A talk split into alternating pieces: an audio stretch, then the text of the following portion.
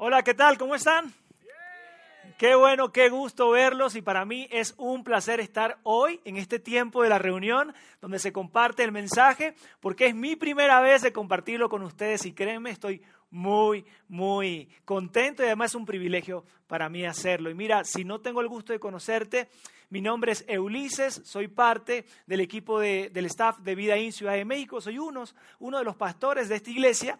Y mira, hace eh, desde el agosto del año pasado, mi familia y yo nos vinimos a vivir aquí a Ciudad de México porque le dijimos sí, le dijimos sí a la invitación que creíamos que viene y que creemos que viene de parte de Dios a través de Vida In para cambiarnos de ciudad. Y nos vinimos de Monterrey a esta hermosa ciudad en agosto del año pasado y bueno, estamos felices de estar acá. De hecho, quiero presentarte a mi familia. Eh, ella es mi esposa Saraid, mi hijo Matías y mi hija Sofía.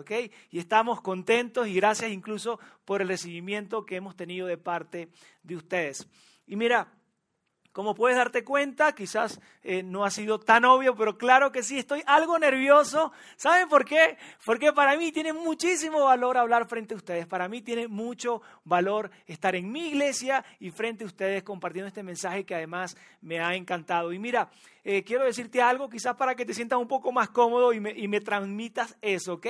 Eh, no es la primera vez que comunico. Durante años me he dedicado a dar conferencias y capacitaciones en diferentes países de Latinoamérica, principalmente en el sector iglesia, eventos y actividades de iglesia, y también en el sector empresarial. Así que con esto quiero decirte simplemente que me encanta, me apasiona comunicar, me apasiona agregar valor a otros y aún más compartir el mensaje, el mensaje que Dios tiene para todos nosotros. Y mira, hoy terminamos esta serie alguien, ¿Alguien está contento? Hoy terminamos esta serie, hoy, hoy terminamos una serie que ha sido muy, muy buena y creo que incluso a algunos eh, el, el cierre de esta serie le da un poco de tranquilidad. ¿Sabes por qué?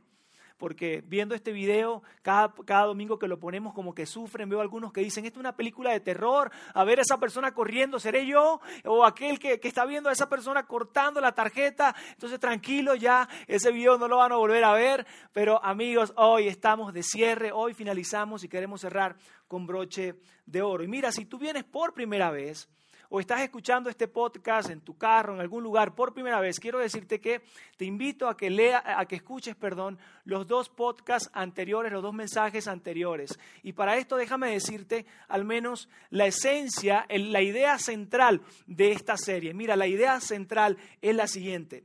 ¿Cómo tener un, mejor año que el año pasado? Esta es la idea central. ¿Cómo tener un mejor año que el año pasado? Y mira, la primera parte de esta, serie la dio Roberto, que nos conectamos con Monterrey, ¿se acuerdan? Y Roberto nos hablaba acerca de, de hecho regalamos una canica y decíamos que esa canica eh, simbolizaba esas pequeñas acciones que podemos hacer en nuestra vida este año, pequeñas acciones buenas, consistentemente lograban o impulsaban la creación de un futuro grande y bueno para nosotros. Y bueno, nos animaba a que, a que podamos tener ese, ese reto de hacer acciones consistentemente eh, durante el año. Pero también eh, decíamos que independientemente que tú eh, sea de lo que haces promesas, metas, propósitos, perdón, a inicio de año o no haces propósitos a inicio de año, independientemente de eso, tú y yo estamos de acuerdo con algo y es con lo siguiente, queremos un mejor año que el año pasado, ¿cierto?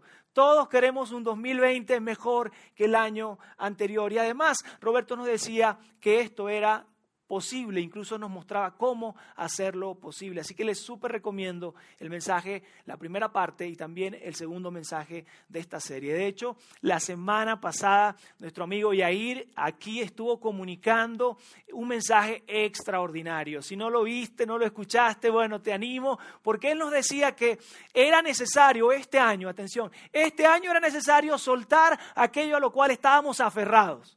¿Alguien se identifica con eso? Aferrados, a, de repente hay algo, un, sentimiento, un hábito, una relación, algo, una deuda, algo te puede tener aferrado y que no te, te, permita tener un año mejor, ese año mejor que tú y yo deseamos. Por lo tanto, Él nos animaba, mira, suéltalo. O sea, ya, suéltalo. Suéltalo para que puedas disfrutar de ese año que seguro Dios quiere para ti y que también tú deseas para ti mismo. Así que Él nos animaba a soltarlo para poder disfrutar el año que deseamos. Y mira, el día de hoy, el día de hoy vamos a cerrar la serie y vamos a iniciarla de la siguiente manera. Quiero iniciarla con esta pregunta. ¿Qué es mejor que mejor? Y aquí esto se pone bueno, ¿ok? ¿Qué es mejor que mejor? Como estás viendo, claro que todos queremos algo mejor. Ah, nos llama la atención de algo mejor, pero imagina que existe, que exista algo, una palabra, una frase, algo que nos inspire o nos anime a disfrutar algo que es mejor que mejor. Yo lo quiero, no sé tú. Y mira, yo quiero hablarte acerca de esa palabra. Sí existe una palabra y yo quiero mencionarte esa palabra. Y la palabra es la siguiente un año grandioso es mejor que un año mejor. Un año grandioso, amigos, un año lleno de grandeza. ¿A poco no te llama la atención? Si yo te preguntaría, ¿qué quieres? ¿Un año mejor que el año pasado? ¿O quieres un año grande, un año grandioso? ¿A poco no la idea no es más atractivo el escuchar algo grande, algo grandioso? ¿No es más aspiracional algo grandioso y grande para nuestras vidas? Claro que sí. Y mira, si tú estás de acuerdo conmigo, si tú me dices, ¿sabes qué, Ulises? Estoy de acuerdo.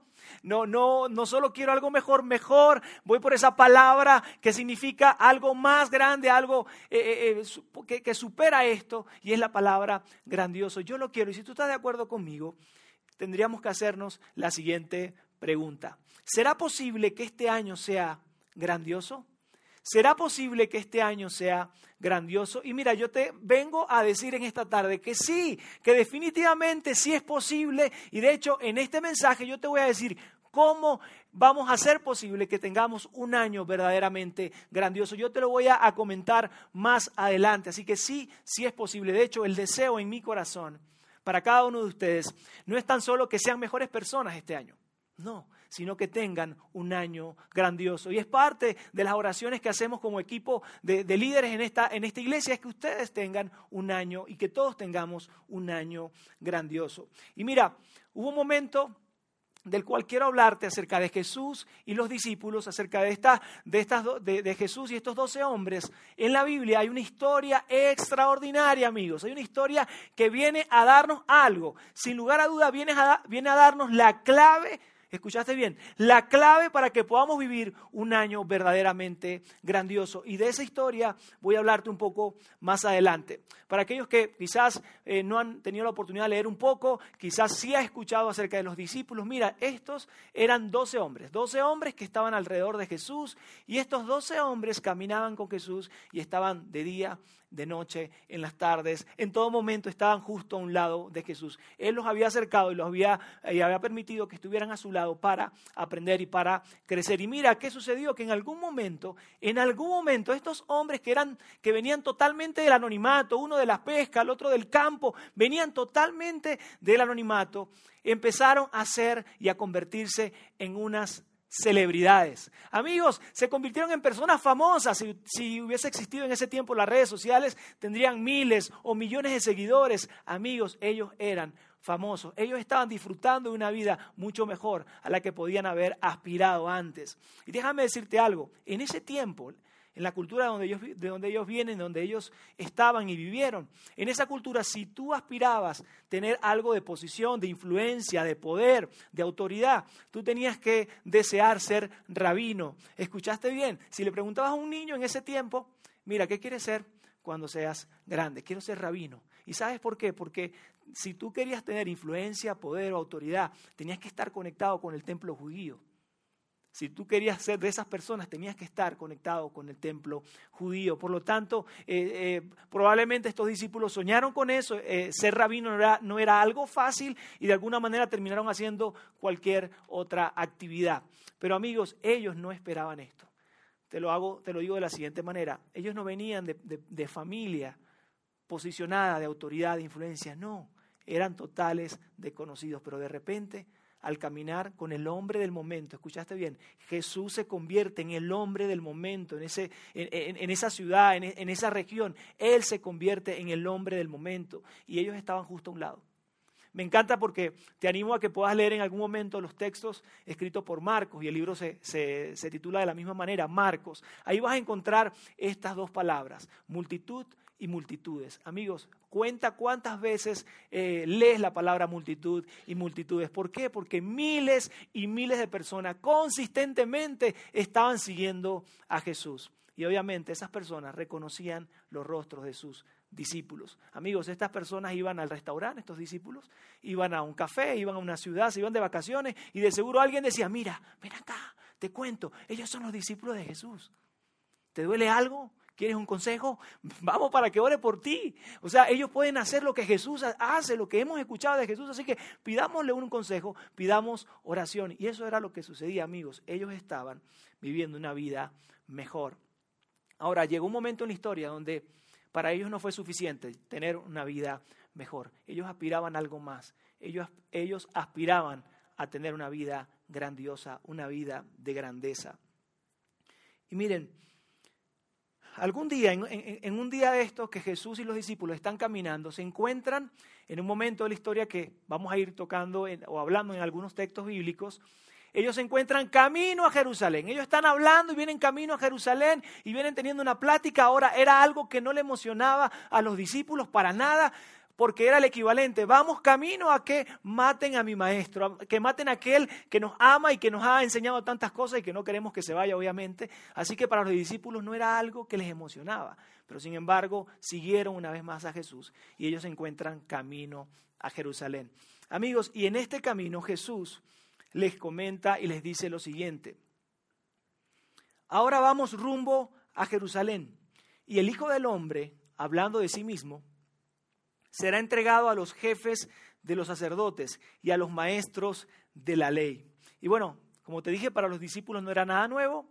E, escucharon una vez más de la voz de Jesús que iba a ser entregado. Eso ya lo conocían y Jesús le continúa diciendo, ellos lo condenarán a muerte y lo entregarán a los gentiles, se burlarán de él, le escupirán, lo azotarán y lo matarán, pero a los tres días resucitará. Mira, aquí tenemos a un Jesús abriendo su corazón con sus amigos, con sus discípulos, hablando la neta, como dicen en Monterrey, la neta del planeta con ellos, hablando abierto y diciéndole, ¿sabes qué? Lo que viene para mi vida es difícil, es fuerte, es grueso lo que viene para mi vida, pero tranquilo, al final algo increíble va a suceder. Y tenemos un hombre que se detiene a abrir su corazón y hablar esto con sus discípulos, pero por otro lado, uno de, dos, dos de los diez, de los doce discípulos, perdón, dos de ellos están como haciéndose señas, yo me lo imagino así, ¿ok? Este, y, y están haciéndose señas de que es el momento. O sea, vamos camino a Jerusalén, se nos acaba el tiempo, lo van a matar. O hacemos la pregunta ahora, o hacemos la petición ahora, o se nos acaba el momento, ¿ok? Entonces, ya sabes, como medio oportunista, ¿no? Y, ok, pero está un poquito difícil lo que está contando. No, no le hace, tú dilo. Y de repente le llegan a Jesús, Jesús, queremos decirte algo. Y ellos se atreven a hacer lo siguiente, atreven a hacer esta pregunta. Se le acercaron Jacobo y Juan, hijos de Zebedeo. Maestro, le dijeron, queremos que nos concedas lo que te vamos a pedir. Amigos, le confieso algo, a mí esta parte de la historia me saca de onda. ¿Sabes por qué? No sé a ti. Yo creo, espero que sí. ¿Sabes por qué me saca de onda? Porque eran amigos, eran súper insensibles, o sea, como cero grado de empatía. ¿eh? Si tenías por ahí a alguien que no, no, ellos ganaron a todos los que yo conozco. ¿Por qué? Porque mira, está este hombre diciendo, me van a matar, de hecho voy a entregar mi vida por ustedes, me van a matar dentro de poco, y aquellos pensando en, necesito pedir una cosita, antes que lo maten algo, que, que haga algo más por nosotros. De hecho, a, mí, a mí Jesús me sorprende, me sorprende porque Jesús le responde de la siguiente manera. ¿Qué quieren que haga por ustedes? Wow, una vez más Jesús, dejando a un lado eso que estaba eh, diciendo, eso doloroso que le iba a pasar, y, y, se pone una vez, coloca más, una vez más coloca a los discípulos de primero y les pregunta qué quieren que haga por ustedes. O sea, aquí estoy. ¿Qué puedo hacer antes que me maten, no? Y entonces, mira, esto a mí me saca de onda, esta parte de la conversación, porque dime algo, no sé si te pasa, si tú lo, te, pasa por la mente, pero si yo hubiese estado ahí, definitivamente le hubiese dicho algo así como en tono venezolano, ¿no? O sea, además de morir por ustedes, ¿qué más quieren que haga? O sea, además de dar mi vida, ¿algo más? O sea, ¿todavía le falta algo más? O sea, hello, imagínense, imagínense. Pero Jesús le responde, ¿qué quieren que haga por ustedes? Y miren, esta es la petición de Jacobo y Juan. Concédenos que en tu glorioso reino uno de nosotros se siente a la derecha y el otro a la izquierda. ¿Qué les parece? Entonces alguien así como que, eh, Jesús, antes que te maten y, pases todo esto y, sea muy duro, sí, lo tenemos aquí, o sea, lo que nos acaba de decir nos duele en el corazón, pero eh, dos, cargos, o sea, en ese reino que nos ha venido hablando, ya sabes que cuando viene un reino nuevo, un gobierno nuevo, hay, puestos nuevos, ¿cierto? Hay puestos vacantes. Puedes considerar que, que de los dos principales cargos, uno sea para mí y el otro para mi carnal, para mi hermanito. O sea, porque ya sabes, no queremos ser de los últimos, queremos tener una posición y un, y un, puesto eh, importante, queremos ser, de, queremos ser parte de este reino. Y mira, eh, eh, es de esperarse. Por un lado es como muy abusivo, por un lado es un poquito fuera de, no tener empatía con Jesús, pero de, era de esperarse porque ellos podían creer algo, ellos podían tener algo seguro y es lo siguiente, ellos caminaban con Jesús y, cuando ellos vieron todo lo que Jesús hacía, no, no, solo lo que decía, sino lo que hacía, los milagros que hacía, que la gente quedaba de boca abierta, ellos tenían algo seguro y es que nadie, o sea, en la historia no ha sucedido esto, o sea, en la historia nadie ha hecho lo que Jesús ha hecho. En la historia nadie ha hablado como Jesús ha hablado. Por lo tanto, lo que Él habla acerca de ese reino debe ser un reino espectacular. Debe ser algo grandioso porque lo, porque lo que nosotros hemos visto que ha salido de Jesús es algo espectacular. Y créeme algo, ellos estuvieron al lado de Jesús y venían caminando en una de esas historias que podemos eh, leer, venían caminando con Jesús y de repente hay un ciego en el camino y empieza a decir, Jesús, Jesús, sáname Jesús. Y, y Jesús va y lo sana, le devuelve la vista. Y en otra ocasión va en una multitud de gente y, de hecho así tan pegado, tan pegado que hay alguien, una mujer alcanza a tocar el borde de su vestido, el borde de su ropa y queda sana en el momento. Señores, ellos estaban ahí, justo ahí, cuando sucedió todo eso. Me encanta porque hay otra historia, la que más me gusta, que están en medio de una tormenta en el mar, hay una tormenta increíble y ellos están ahí, Jesús está dormido, lo despiertan, hay una gran tormenta y Jesús le habla a la tormenta y la tormenta se calma. Amigos, ellos vieron todo eso. Por lo tanto, ellos decían, wow, ese reino de que Jesús no está hablando, yo quiero ser parte. O sea, estos son los trailers, lo que viene está bueno. Ellos estaban aspirando a eso, sencillamente eso. Pero yo quiero decirte algo. Tú y yo realmente somos iguales. Nosotros aspiramos cosas grandes. Yo no, yo no encuentro a alguien todavía que diga, yo miro hacia el frente, hacia, hacia adelante y quiero tener una vida, bueno, más o menos. Un matrimonio ahí más o menos. No, tú y yo queremos algo bueno, queremos algo grande para todos nosotros. Ellos querían algo, algo grandioso. Ellos querían algo grandioso. Y mira, por un momento nos olvidamos de que no eran dos discípulos, eran doce discípulos. Así que mientras que Jesús está acá con dos de ellos conversando, hay diez así como que, ¿qué están diciendo? ¿Qué le están diciendo a Jesús? ¿Nos están dejando por fuera o qué? claro, amigos, miren lo que responde y lo que sucede en ese, en ese momento. Cuando los otros diez discípulos oyeron lo que Santiago y Juan habían pedido, se indignaron. Amigos, se indignaron. ¿Y saben por qué? No se indignaron porque, ay, mira, qué, qué, qué poco sensibles son eh, eh, Juan y Jacobo. Qué poco sensibles. ¿Cómo le van a pedir esto al maestro si nos está diciendo que lo van a matar? No, ellos se indignaron porque se les adelantaron. Ellos se indignaron porque ellos querían eso. Ellos estaban ahí ellos querían ser parte de eso. Amigos, nadie, nadie, nadie dice, eh, mira, quiere decir, yo quiero ser el, el, 9, el número 10. Todos queremos ser los número 1. Nadie se levanta y dice, yo quiero ser el número 2 hoy en este día. No, todos queremos ser el número 1. Y ellos estaban indignados, enojados. Yo me imagino que se pone la discusión buena porque si alguien está indignado emocionalmente, se muestra indignado, ¿no? Y Jesús así que, eh, cálmense, cálmense. Y Jesús ve una gran oportunidad para darles una enseñanza, una gran enseñanza. Y esta enseñanza se trata de la verdadera grandeza. Y les dice lo siguiente. Ustedes saben que los gobernantes de este mundo tratan a su pueblo con prepotencia y los funcionarios hacen alarde de su autoridad frente a los súbditos.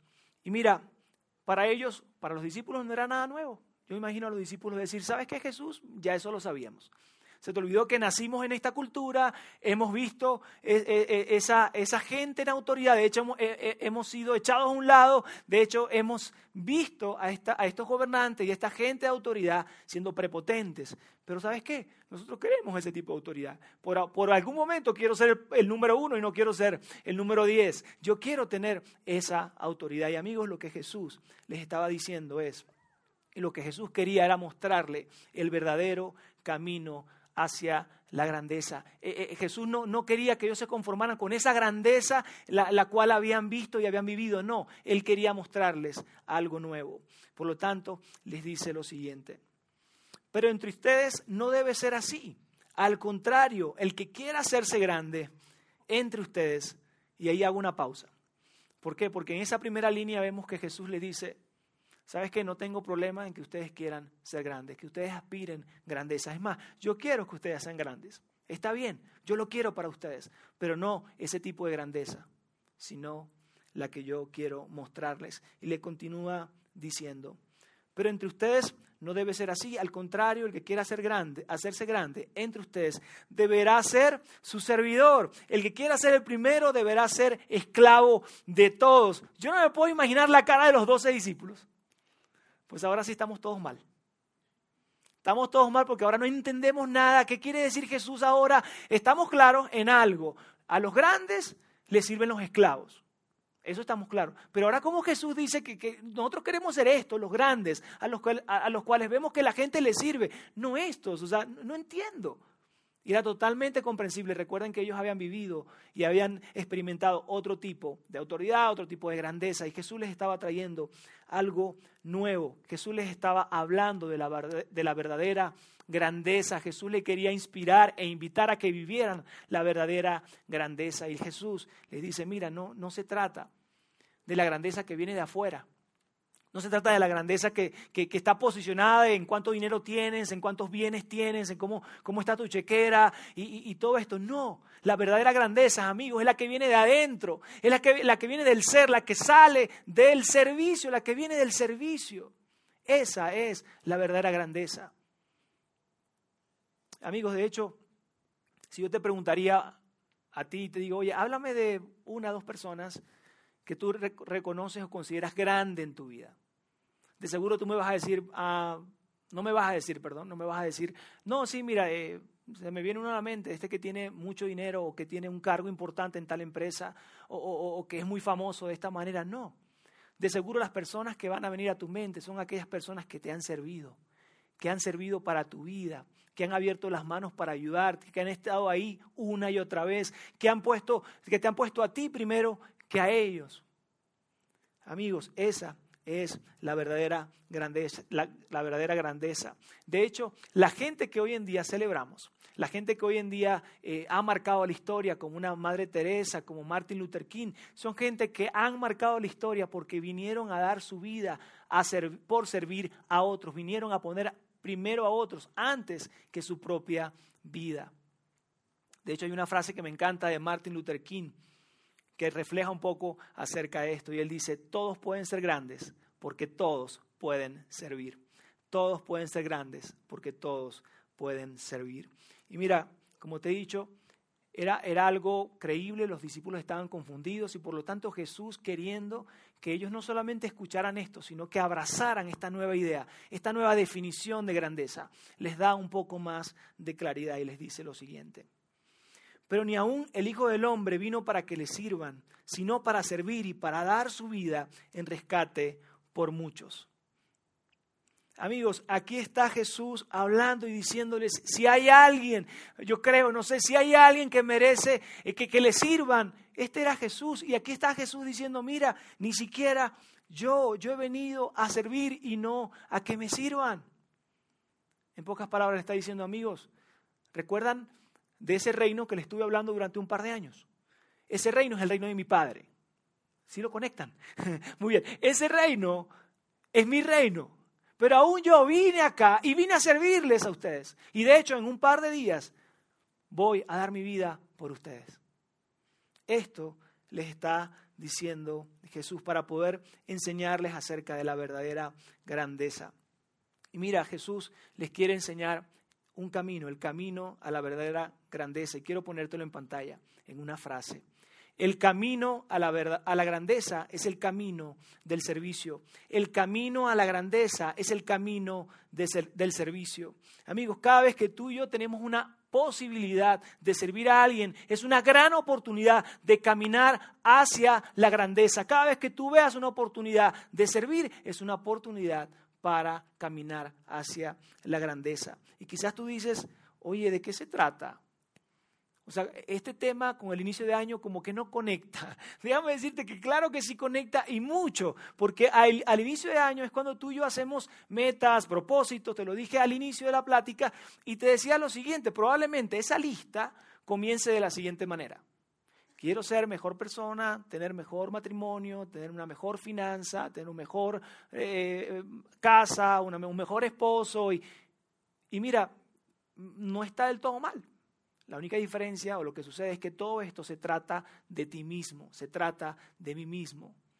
Y mira, repito, no es que esté mal si es parte de tu vida, pero sí está mal si es todo en tu vida.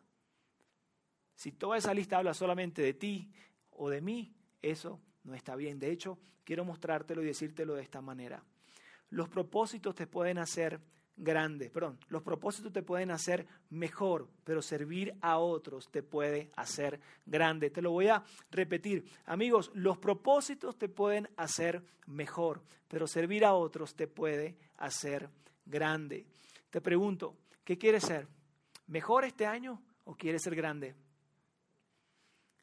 Buenísimo. Mira, y quizás tú vienes por primera vez o tienes un par de ocasiones viniendo y tú dices, claro, ya este, este muchacho se puso romántico, eh, este Ulises se puso romántico, parece una novela venezolana, era de esperarse que, en, la iglesia me hablaran de esto, me hablaran de servir, me hablaran de poner a otros primero. Mira, para nada quiero que te vayas con esa idea quiero que, que, junto conmigo puedas pensar un poco más y puedas ir e imaginarte lo siguiente. Imagina que en tu matrimonio, Imagínate que en tu familia, imagínate que en tu trabajo, cada persona piense de esta manera.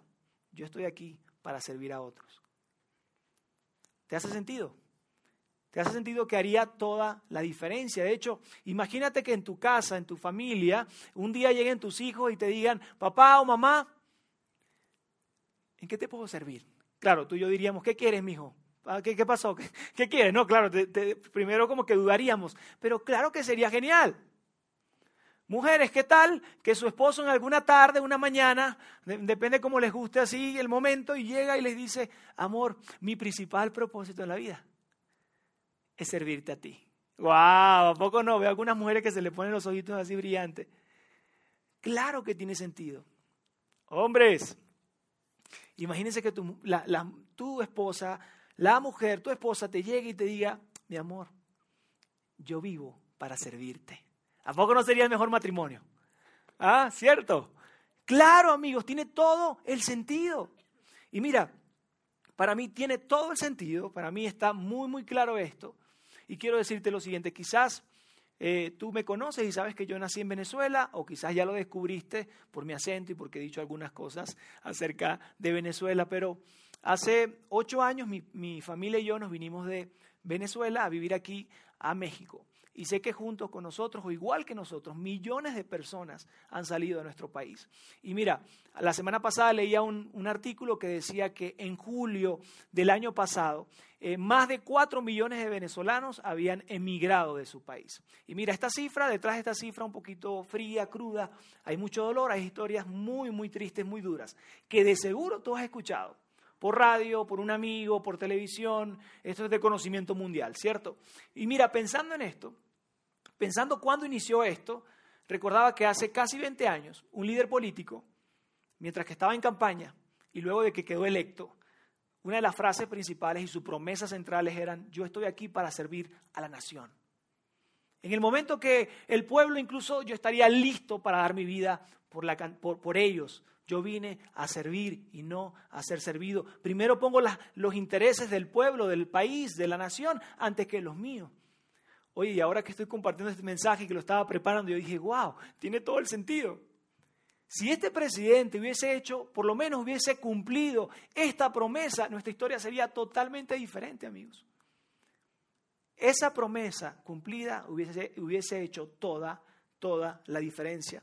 Y mira, quiero decirte algo. Imagina, imagina que nuestros líderes políticos, nuestros líderes de la nación, del Estado, de la ciudad, nuestros líderes empresariales, nuestros líderes en casa, tuvieran como principal valor, principal consigna, por así decirlo, yo estoy para servir, para servirte a ti, para servir a otros, no para ser servido. Primero están los intereses de la nación, los intereses de la ciudad, los intereses de la familia, antes que los míos. Esto es realmente increíble. Y mira, te lo digo una vez más, el camino a la grandeza es el camino del servicio. Y además, quiero decírtelo de otra, de otra manera que me encanta. Cuando hacemos la vida de alguien mejor, hacemos grande la nuestra. Cuando hacemos la vida de alguien mejor, hacemos grande la nuestra. Y mira, en este momento quiero llamar a tres personas con las cuales hablé antes de la plática para que pasen aquí al frente, por favor. Recuerdan que en la primera plática, en el primer mensaje hablábamos acerca, o Roberto eh, hablaba acerca de una canica que podía ser, que era semejante o simbolizaba a esas pequeñas acciones que consistentemente pequeñas acciones buenas que hacemos consistentemente pueden lograr grandes cosas al final. Y decíamos que este era el ejercicio, pequeñas acciones, pequeñas acciones.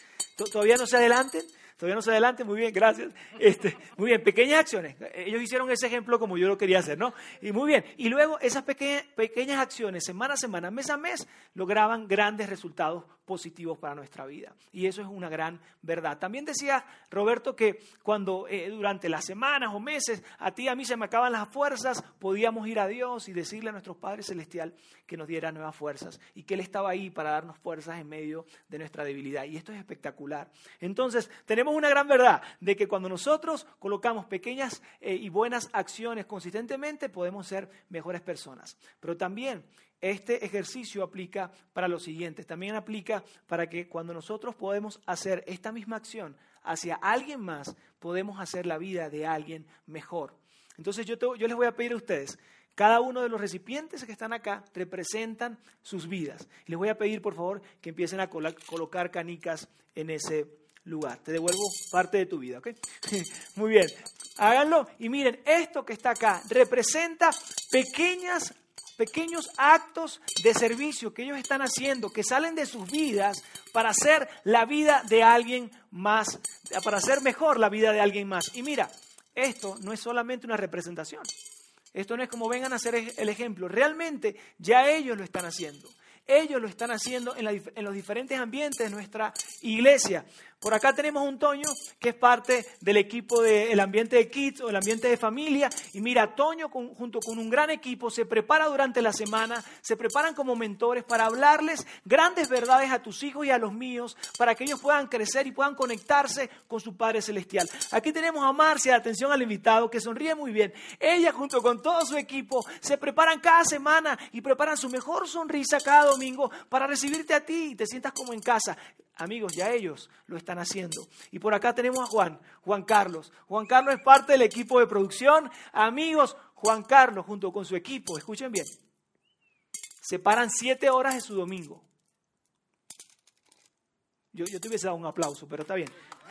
está bien, está bien con eso. Amigos, siete horas de su preciado domingo de descanso para estar aquí y preparar todo este ambiente con, la sencilla razón de cuál es la, razón para que más y más personas se conecten con su Padre Celestial. Amigos, ya ellos lo están haciendo. Pero ¿saben qué los, lo extraordinario? Que mientras que ellos hacen eso y más personas se suman a hacer eso, hacen la vida de alguien más mejor, mejor, mejor. Ahora, pero a la par lo que está sucediendo es que en ellos, mientras que ellos hacen eso, sus vidas están siendo más grande, más grande, más grande. Amigos, así se ve la grandeza. Así se ve la grandeza. ¿Le podemos dar un fuerte aplauso a ellos, por favor? Amigos, gracias. Gracias, ¿eh? Muchas gracias. Esto es extraordinario. Así luce la grandeza. Esa fue la nueva definición de grandeza que Jesús nos modeló y nos invita a hacer. Y mira, si tú no eres seguidor de Jesús, Independientemente que no te consideres seguidor de Jesús, yo creo que tú a la hora de servir, si ya lo has hecho, algo hay en tu interior que tú dices, wow, hay, una sensación, hay algo inexplicable. Amigo, es que te estás haciendo cada vez más grande a la, a la hora de servir a otros. Independientemente que no creas en Jesús, hablamos hoy de servir porque Jesús hace dos mil años lo hizo. Hace dos mil años Jesús cambió la definición de grandeza. Y mira, si tú eres seguidor de Jesús, cristiano, católico, esto no es una gran verdad solamente, así que puede cambiar nuestro año. Esto es una orden de Jesús para nosotros. Amigos, es una invitación y una inspiración para cada uno de nosotros. Si tú y yo somos seguidores de Jesús, debemos vivir para servir. Mira, yo quiero darte esta invitación antes de terminar te invito a que salgamos hoy con la determinación de servir a otros, que salgamos hoy con la determinación de hacer nuestro año un año grandioso. Y quiero decirte algo, este lugar es un extraordinario, lugar para servir. Si tú decides hacerlo, este lugar es un lugar extraordinario. ¿Sabes por qué? Porque todo lo que hacemos lo hacemos para que más y más personas puedan mejorar su vida a raíz o, como consecuencia de su relación con Jesús. Así que si tú decides hoy hacerlo, yo quiero invitarte que al finalizar esta reunión puedas acercarte al lobby. Ahí va a estar personas del equipo de atención al invitado, va a estar Yair, voy a estar yo también. Con mucho gusto, mucha alegría de saludarte, de conversar y de poderte apoyar en esa decisión que tú estás tomando. Y mira, a veces me preguntan, como decía Yair, tengo un poco de, más de seis años ya sirviendo a Dios tiempo completo. Y a veces me preguntan, Ulises, ¿por qué decidiste decirle sí a Dios? ¿Por qué decidiste servir a Dios, servir a la gente a través de la iglesia? Y yo les digo, mira, ¿sabes qué? Si me conocieras sabrás que no tiene que ver conmigo, ¿ok? No es que yo sea, sino que simplemente yo veo a un Jesús modelando esto e inspirándome a hacerlo. Y por eso lo hemos decidido junto con mi familia. Amigos, recuerda lo siguiente, cuando hacemos la vida de alguien mejor, hacemos grande la nuestra. Cuando hacemos la vida de alguien mejor, hacemos grande la nuestra. Amigos, no solo hoy yo deseo un mejor año para ustedes, un mejor año para mí. Yo deseo un año grandioso para todos. Acompáñame a orar. Señor Jesús, te doy gracias. Gracias por este tiempo, gracias porque hoy podemos, pudimos ver esta gran definición, esta nueva definición de grandeza y esta inspiración a que podamos nosotros tomar la decisión que tú tomaste. Poder entender que nosotros, que está en nosotros, el hacer que este año sea grandioso. Gracias por inspirarnos a esto.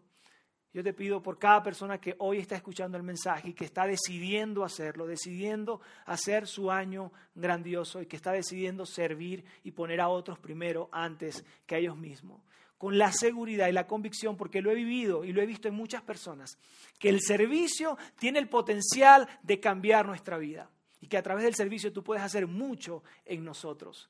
A través de ayudar a otros, tú trabajas en nuestra vida y tú te haces grande y tú nos haces grande aquí dentro. De eso que no pasa en el tiempo, sino que, tras, que, que permanece en el tiempo. Te doy gracias en el nombre de Jesús. Amén.